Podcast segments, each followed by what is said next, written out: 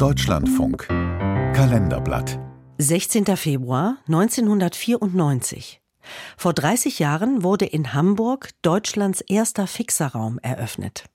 Ein Beitrag von Tom Schimek. Von außen sieht es aus wie ein normaler Bus, das Drugmobil, das im Hamburger Stadtteil Billstedt steht. Es ist ein Experiment aus der Not geboren. Die Zahl der Schwerstabhängigen und Drogentoten steigt und steigt, auch die Ansteckungen mit HIV und Hepatitis B und C.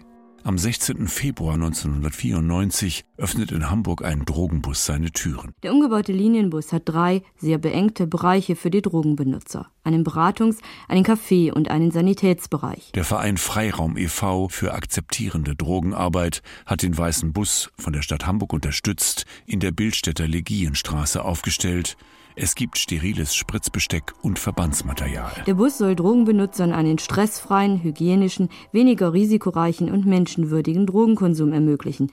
Die erste Einrichtung in Deutschland, in der sich Heroinabhängige auch ihre Spritze setzen dürfen. Ein neuer Ansatz der akzeptierenden Drogenarbeit, ein Wendepunkt. Doch Billstedt ist ein armer Stadtteil. Und jetzt stellt man uns noch einen Bus hierher, der gehört hier gar nicht her. Da sind wir nicht mit einverstanden. Viele Menschen sind empört. Wir haben hier doch schon genug Probleme, sagen sie. Also ich finde, dieser Bus ist lachhaft, weil die Drogenabhängigen werden 16 Stunden in der Woche hier betreut. Aber die Woche hat viel mehr Stunden und die hängen hier immer auf dem Rasen rum oder hier in der Siedlung. Manchmal schmeißen die Spritzen einfach weg. Und mein Bruder hat letztens auch eine aufgegeben und beinahe sich gepiekst und früher habe ich mich auch schon daran gepiekst. Viele Fachleute, Politikerinnen und Bürger finden, wir können Suchtkranke nicht länger nur von der Polizei verfolgen lassen. Wir müssen uns kümmern. Aber das da hinten nur in der Pissecke da irgendwo in den Gebüschen macht, ja, wo es also wirklich ungesund ist, oder in so einem Bus, da hat man es auch mehr unter Kontrolle. Ein Bus allein sei nur ein Tropfen auf den heißen Stein. Da müsste es Institutionen geben, wo du von morgens bis abends hingehen kannst, in deinem Stadtteil. Rechtlich ist es eine Grauzone. Laut Betäubungsmittelgesetz macht sich strafbar, Zitat, wer Gelegenheit zu unbefugtem Gebrauch von Betäubungsmitteln gewährt. Und so eine Fixerstube oder Druckraum oder Drogenkonsumraum bietet Gelegenheit dazu.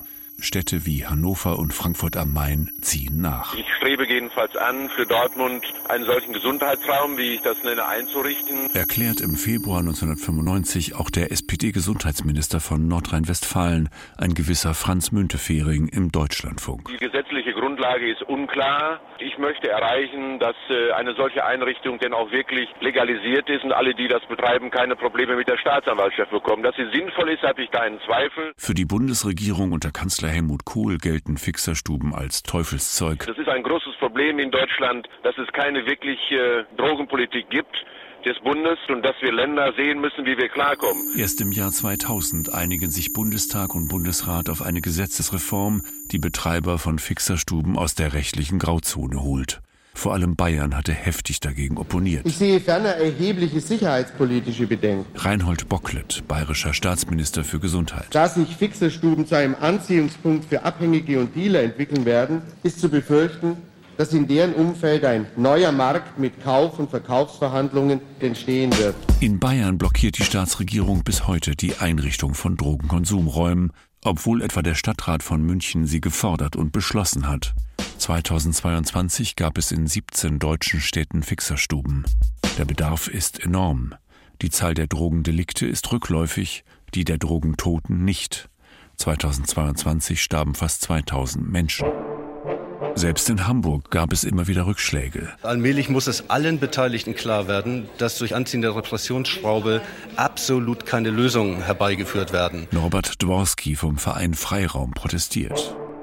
Es ist der immerwährende Streit, Härte oder Hilfe. Innensenator Olaf Scholz ist da ganz anderer Meinung. SPD-Senator Olaf Scholz setzt in Hamburg 2001 auf Härte. Unter anderem mit mehr Polizei und der Verabreichung von Brechmitteln an Dealer. Man wolle die Abhängigen nicht verdrängen, beteuert er, aber wachsam bleiben. Und wir sofort da sind, falls solche Entwicklungen auftreten sollten. Und dann werden den Dreckschleudern dieser Stadt gehörig das Maul gestopft.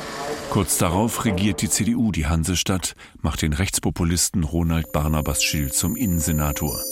Vielen Drogenprojekten werden die Mittel gestrichen, auch dem Drogenmobil. Es ist nichts wahr daran. Im Februar 2002 ist Senator Schill im Fernsehmagazin Panorama zu bestaunen beim Koksen. Aber jetzt weg das Koks bei mir.